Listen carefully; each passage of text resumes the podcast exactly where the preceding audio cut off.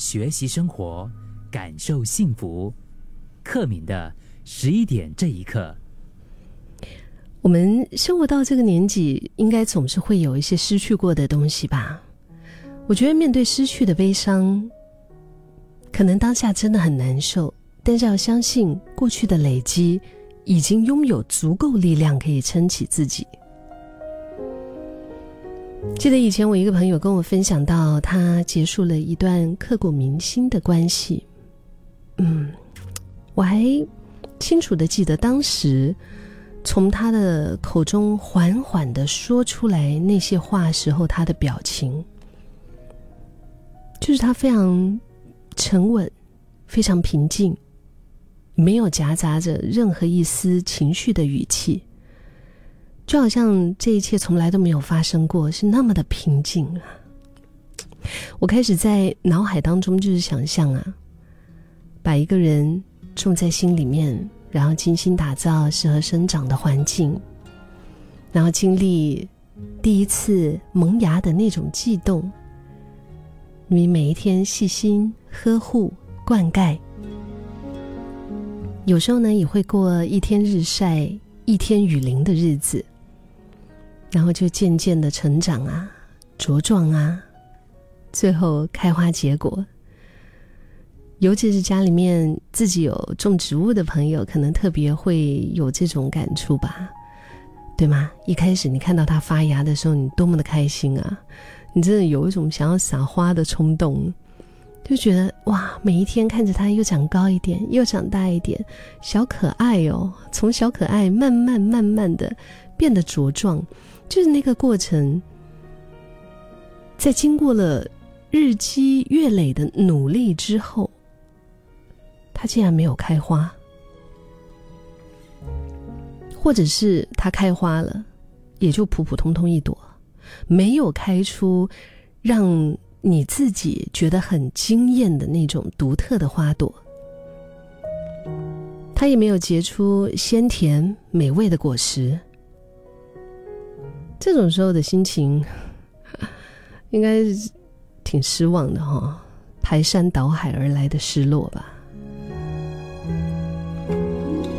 所以，当朋友的那个语气哈，他在就是提到说，嗯，放下恋情了，嗯，结束了这段刻骨铭心的这么多年的那个关系的时候，他竟然可以那么平静。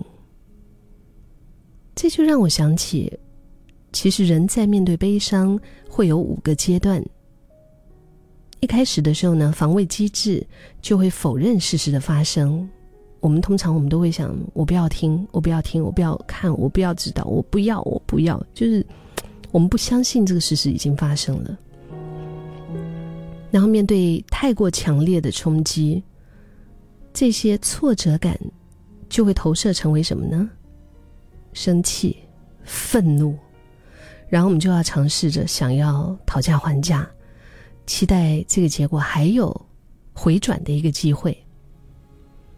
然后慢慢的，我们认清事实已经没有办法改变的沮丧，然后最后，我们就冷静接受这一切。但是有些人其实，在特定的阶段可能会停留的比较久吧，嗯。就是比如说，你会一直停在那个嗯愤怒期，嗯，那你觉得哇，这个这个冲击对你太大了，他怎么可以跟我分手？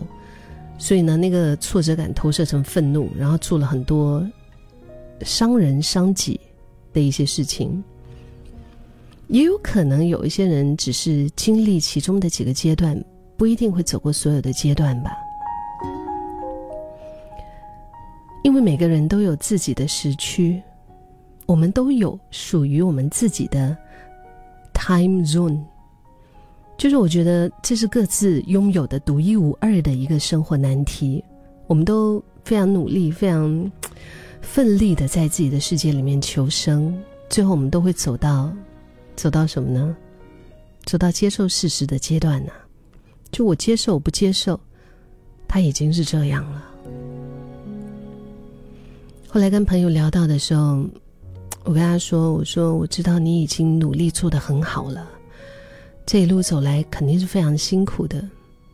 虽然接下来的日子也可能会有一些不适应，不过看看好不容易走到这里的你，真的很勇敢已经更勇敢，也是更加令人佩服的你，就是拥有过这一次的体验，往后都是全新的，全新的人生啊。”所以今天，透过十一点这一刻，我们也一起跟自己说：“谢谢你，从来没有放弃的走到这里。我们都是将过去的回忆升华为沿途风景的人。